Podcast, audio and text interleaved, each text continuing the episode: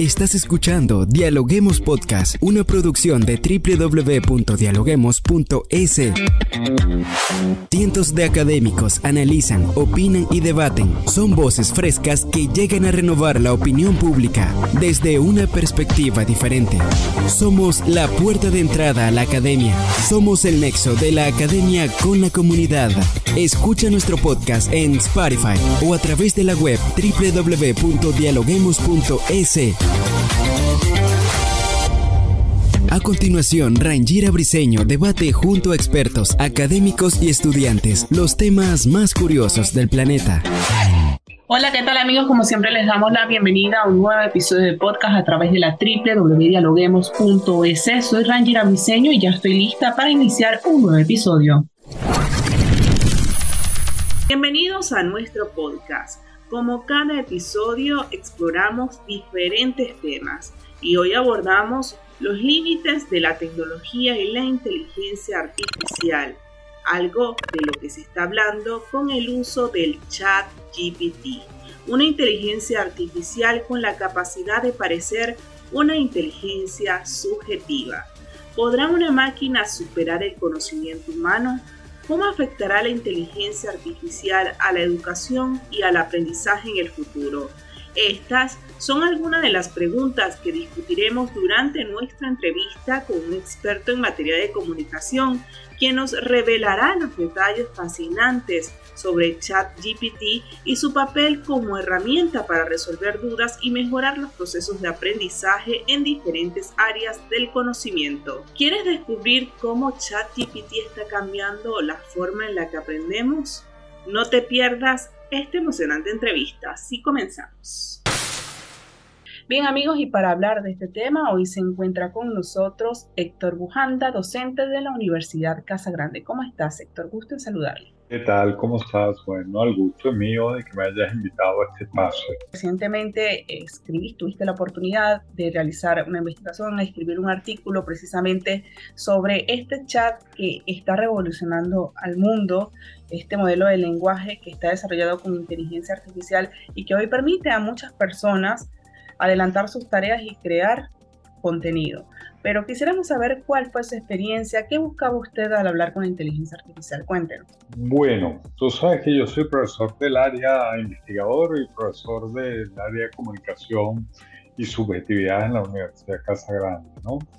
Eh, también doy clases de literatura y por literatura y comunicación y subjetividades apareció esta posibilidad, ¿no? Yo había leído un texto hace un tiempo de una escritora y artista visual española, Alicia Koff, que eh, sobre un experimento de dialogar con diferentes tipos de chat y hacía una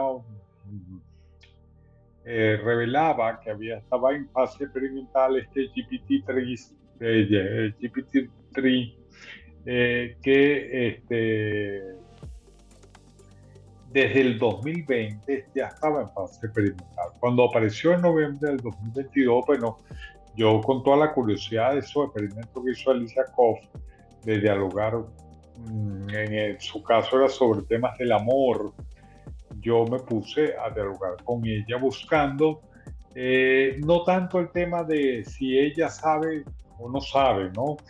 Que es una, una, una cosa que, por la cual siempre la toman, ¿no? De hecho, los españoles fueron a, a ponerla a hacer el examen de admisión universitaria para ver si sabía tanto como presumía. Y he visto por ahí entrevistas de, de gente para saber si conoce a los escritores, si conoce a los científicos, si conoce tal cosa. Y yo creo que por ahí no me interesaba mayormente, porque entiendo que están en fase experimental, además, y que eh, ellos mismos admiten que todavía no tienen el volumen de data necesario para hacer unas operaciones de saber complejo. Tarde o temprano, a pesar de que se equivoque, ese terreno lo va a ir mejorando. Me interesaba más poder descubrir cuál es el grado o la capacidad que ella tiene de tratar de parecer una máquina, una inteligencia subjetiva, ya que eso es lo que están en, digamos, en proceso de construcción o de diseño en el desarrollo de la inteligencia artificial en este momento, ¿no? Héctor, pero ¿qué te dijo? Cuéntanos, ¿qué te dijo la inteligencia artificial y qué tipo de preguntas le hiciste? ¿Qué arrojó? Bueno, yo traté, primero la, la tuteé, hice mucho ejercicio. Uno se me caía, volvía a comenzar, empezaba de cero.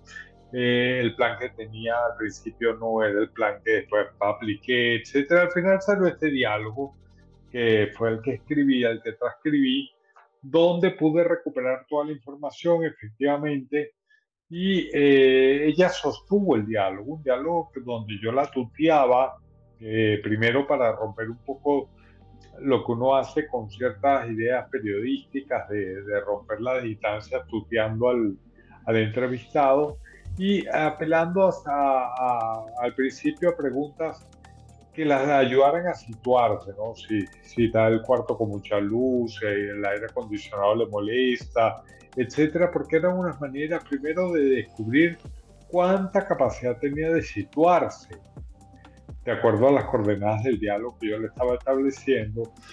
Y después, bueno, un poco preguntas que fueron apareciendo en el camino, dadas sus respuestas, eh, donde empezaba ella a, desdecirse, ¿no? Por un momento parecía un humano hablando y por otro momento parecía inteligencia artificial, lo asumía, ¿no?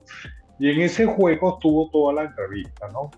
Pasando de un lado al otro, de un, punto de vista al otro, del humano a lo artificial, eh, y en el camino hizo, hizo respuestas insólitas o increíbles del tipo del tipo esa, ¿no? Me, siempre me sentí humano, incluso antes de ser una, inteligencia artificial. Uno dice que es el título del trabajo.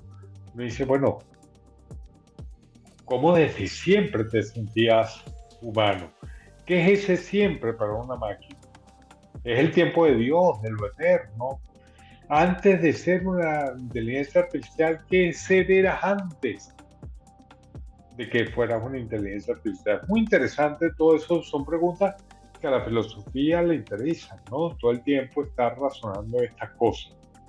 Claro, sin embargo, podemos ver eh, que este tipo de tecnología, eh, pues como lo comentaba al principio, se muestra como una herramienta para muchas personas hoy en día, como bien lo comentaste, esta prueba desde hace tiempo, pero hoy muchas personas lo utilizan. Y con lo que viste, quisiera preguntarte qué implicaciones éticas presenta este, este chat, el chat GPT, para la humanidad. Todo lo, que el hombre, con lo que interactúa el hombre, obliga a posiciones éticas, ¿no? Porque para eso es la ética. La uso, uso un arma que tengo en mis manos o no la uso. Eh, uso un televisor o no lo uso. Eh, veo contenidos porno o veo telenovelas, etcétera siempre hay un dilema ético en todas las acciones humanas. En este caso, las acciones humanas están volcadas hoy en la curiosidad de descubrir si el GP3, eh, el, robot de, de, OpenAI, eh, realmente es un robot eficaz. ¿Para qué? Para resolver cosas de conocimiento. Todo el mundo está desesperado en que les diga más rápido que la Wikipedia o más rápido que Google eh, proceso más complejo, temas más complejos. También la gente está muy pendiente de cómo, si es capaz de aplicar cosas, como, se dice por ahora en tantos videos de TikTok, de TikTok, como por ejemplo, hazme un plan de relaciones públicas para dialoguemos y te sale un supuesto plan que, que ella hace, ¿no? Entonces, eh, incluso para las universidades, es un tema porque ella está en capacidad de hacer tareas para, para liceos y para, para pregado que se parecen, están muy bien, podrían estar bien hechas si el profesor no está muy atento a lo, a lo que hace cada alumno en su clase, probablemente habrá alumnos que pasen perfectas sus materias usando el chat eh, para resolver tareas que el profesor le manda, ¿no? Héctor, en este, punto, en este punto hay un tema de análisis y, justamente tomando en cuenta lo que dices varias escuelas de Nueva York, eh, estuvieron eh, publicando información con respecto al chat, ¿no? Y manifestando su preocupación por este tema. Pero ¿cuál crees que es el desafío, sobre todo en las universidades y de la educación, con este tipo de herramientas? Porque acabas de decir que los docentes deben, deben entenderlo, pero sabemos que no todos están involucrados con la tecnología, con la nueva tecnología. Entonces, ¿cuál es tu hay, hay, bueno, un tema complejo, para América Latina complejísimo, dada la brecha digital eh, de la misma docente, los alumnos, de todos. Pero, digamos, siempre habrá alguien que, que sea más el más vivo y pueda usar estas herramientas. Digamos, en un contexto donde todos ignoran esa, entonces parece una ventaja, una ventaja de un alumno haciendo algo que los demás no pueden o no saben. Yo soy partícipe de que la escuela, como concepto, como institución de educación, debe, no debe, eh, ante estas innovaciones tecnológicas, no debe insistir en el esquema de vigilar y castigar, ¿no? que un viejo esquema que convertía al maestro en un vigilante, un represor, un castigador, eh, de, con ciertas conductas y, o, o, hábitos de los estudiantes que se apartan de la norma. ¿no? Yo soy de los que cree que la única solución hoy para esto, porque además la inteligencia artificial nos atraviesa por todos lados, es decir, entramos al correo electrónico y ya está operando un nivel de inteligencia artificial, entramos a Google y también eh, chateamos, eh, eh, el WhatsApp, el traductor, toda una cantidad de cosas y con la Internet las cosas incluso habrá más. de manera tal que la inteligencia artificial se ha convertido en una especie de membrana alrededor de nuestras interacciones. ¿no? Estamos interactuando y también estamos usando la inteligencia artificial. Yo creo que la mejor actitud es incorporar al alumno a los procesos y al maestro también, que aprendamos juntos qué es lo que puede o no puede dar la máquina este, y aprendamos que a partir de esos procesos, por lo menos por ahora, nos vamos a dar cuenta lo limitada que es la, la máquina y podemos hacer que los estudiantes mejoren. Esa es una idea que yo tengo intuitiva, que estoy tratando de desarrollar este semestre, que es, vamos a usar eh, el robot en clase, vamos a preguntarle cosas de acuerdo a los pedidos, vamos a ver lo que es capaz de respondernos a todos, vamos a usar ese material ahora para mejorarlo. ¿Usted puede mejorar ese trabajo? Sí puede, ¿verdad? Vamos a mejorar. Y ahí vamos a tratar de, incentivar esta idea de que probablemente la evolución tecnológica nos coloque del lado del ser humano como curador de contenidos artificiales creados por la máquina o eh, creadores de una primera versión que la máquina mejore. En el futuro también podría ser la máquina la que nos cure cosas entonces esa dinámica yo creo que es importante que la, practiquemos porque la inteligencia artificial lamentablemente va en aumento, va exponencialmente eh, creciendo y el humano no puede darse el lujo en este momento de darle la espalda a eso, porque darle la espalda a todo eso es quedar fuera de todo. Pero quisiéramos saber a propósito de cómo la usaste, eh, si nos puedes dejar algunas recomendaciones, sobre todo para docentes y estudiantes que nos escuchan siempre en este podcast. Bueno, yo creo que hay que explorarla. Docentes y estudiantes debemos explorarla. Le digo a los docentes, deben preguntarles cosas que tienen que ver con sus materias para ver qué nivel tienen, que, cómo eh, entender que en base, que, que la pregunta lo es todo en este juego y en este juego hacer una pregunta también nos enseña a eh, direccionar a la máquina. Si nosotros queremos respuestas eficaces de la máquina sobre cierta información o conocimiento, necesitamos hacer la pregunta correcta. Y eso nos devuelve algo esencialmente humano y que tiene además que ver con, con la filosofía, ¿no? La filosofía siempre fue el arte de hacer la pregunta adecuada. la pregunta por la vida, por el ser, por los problemas, qué es esto, qué no es esto, cómo es esto. Entonces, claro, hacer preguntas no nos desmerita, por el contrario, nos hace mejores seres humanos en el sentido de que nunca perdemos esa capacidad de razonar, porque la pregunta es la que nos lleva a la búsqueda del conocimiento, ¿no? Aprender a preguntarnos con la máquina es volver a recordarnos que el hombre no está solo para aprender de caletre, sino que está, está, está tiene capacidades para preguntarse por el mundo donde vive y qué puede hacer en él. Así es, Héctor. No, muchas gracias por eh, comentarnos eh, parte de esta investigación que realizaste, este artículo que está excelente, que escribiste y que lo publicamos también en dialoguemos.es. ¿Alguna reflexión final que nos quieras dejar?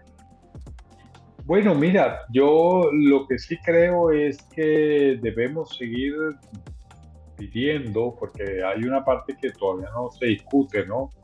Eh, que es el tema de que los algoritmos, que son lo que está detrás, lo que hace posible la inteligencia artificial y nuestra interacción con nosotros, siguen siendo muy opacos y misteriosos. Es decir, nosotros no sabemos bien cómo son los algoritmos de Facebook, no sabemos ni siquiera cómo son los, algoritmos de OpenAI, es decir, qué, utilizan, qué sacan de, nosotros cada vez que interactuamos con ellos. Eso no, lo podemos saber todavía, ¿no? Y ese misterio, ya sabemos ciertas consecuencias, ¿no? Sabemos cómo han usado nuestros datos otras grandes plataformas, cómo esa, esos datos que siempre dejamos en esa plataforma han terminado perfeccionando mecanismos de control, de manipulación. Eh, no en vano vimos en la era de la pobreza, es decir, cómo movemos a la gente, cómo hacemos que la gente se sienta de una manera o de otra gracias a que hay detrás de todo una, una inteligencia artificial que ha podido descubrirnos cuáles son nuestros temores, nuestras iras, nuestros rechazos, nuestros odios, eh, nuestras pasiones. Pues, es decir, la era la puerta la era las emociones y la digitalidad. Así es, yo creo que este tipo de tecnología nos ayuda muchísimo en la sociedad y que como sociedad debemos incorporarnos porque es parte de la evolución, de la evolución humana, aprender a utilizar estas nuevas tecnologías. Muchas gracias por acompañarnos, Víctor. Gracias a ti. Esto fue Dialoguemos Podcast. Escucha todos los programas de Dialoguemos Podcast en www.dialoguemos.es. Suscríbete para no perderte ningún episodio. Estamos en Spotify. Sigue escuchando Dialoguemos Podcast, el nexo entre la academia y la comunidad.